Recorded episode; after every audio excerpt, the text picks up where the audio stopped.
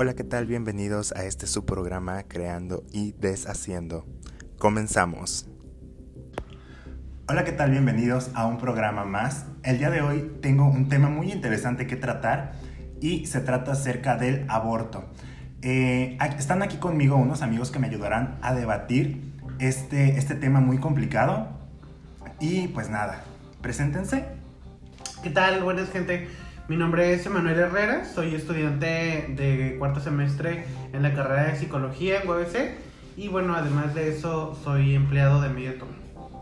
Hola, buenas tardes, mi nombre es Eugenia Cano, tengo 45 años, soy maestra y es todo. Bien, eh, para iniciar, iniciaré con las preguntas, o, bueno, más bien iniciaré dándoles la noticia eh, en la cual eh, nos basaremos para tratar este tema.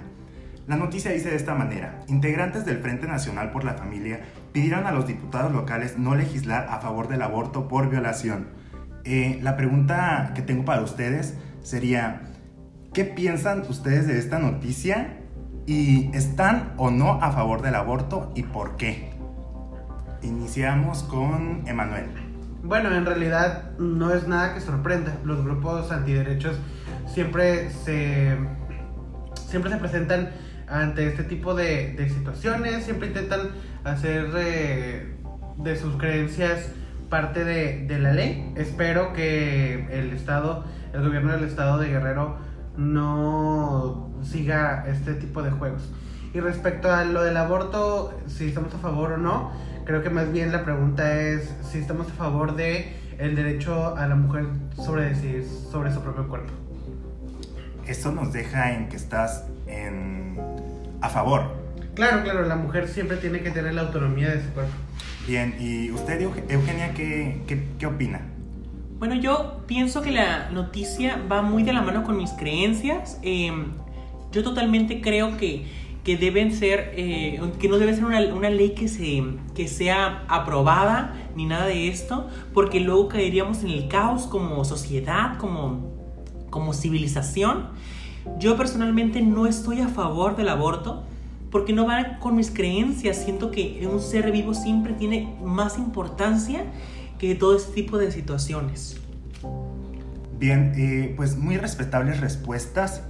Eh, creo que cada quien tiene su propia opinión. Y la siguiente pregunta que les quiero formular o que les quiero eh, preguntar es, ¿consideran que está bien tener un hijo producto de una violación? Iniciamos con usted, Eugenia. Yo considero que sí, ya que eh, un niño es un niño, no tiene nada de culpa. También considero que, eh, pues es amor, el amor de una madre es inigualable, o sea, eh, poco a poco va a ir creciendo, lo van a ir queriendo y se pueden superar todo ese tipo de situaciones por las cuales nació. Siempre hay que cuidar a los, a los seres vivos. Y bueno, yo en, en, este caso, al contrario que usted, señora Eugenia, considero que más allá de bien o mal, es un tema de decisión y esto debería ser decisión de la misma mujer.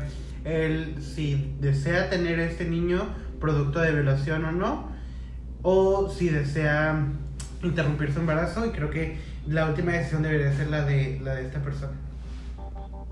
Bien, eh, pues estamos debatiendo muy interesante. Eh, las últimas dos preguntas eh, dicen de la siguiente manera, ¿cuál creen que sería el mejor castigo para un violador? Y eh, ¿cuál creen que sería la mejor opción? ¿Abortar, tener y dar en adopción? ¿O criar y no cuidar y descuidar al niño? Iniciamos con eh, Emanuel.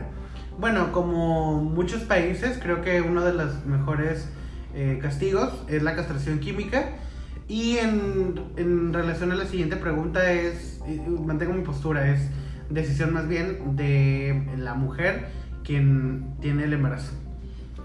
Eugenia. Bueno, yo creo que para esta clase de violencias eh, el castigo debe ser cumplir con su, con su sentencia y darle unos cursos para reintegrarse a la sociedad. Y sin duda sí, siempre hay que cuidar a, a los más chicos, siempre hay que estar con ellos y enseñarles sobre todo. Bien, pues hemos llegado al final de ese programa, muy interesante, muy eh, interesante este debate y pues hasta aquí la dejamos, nos vemos hasta la próxima. Muchas gracias por estar aquí con nosotros.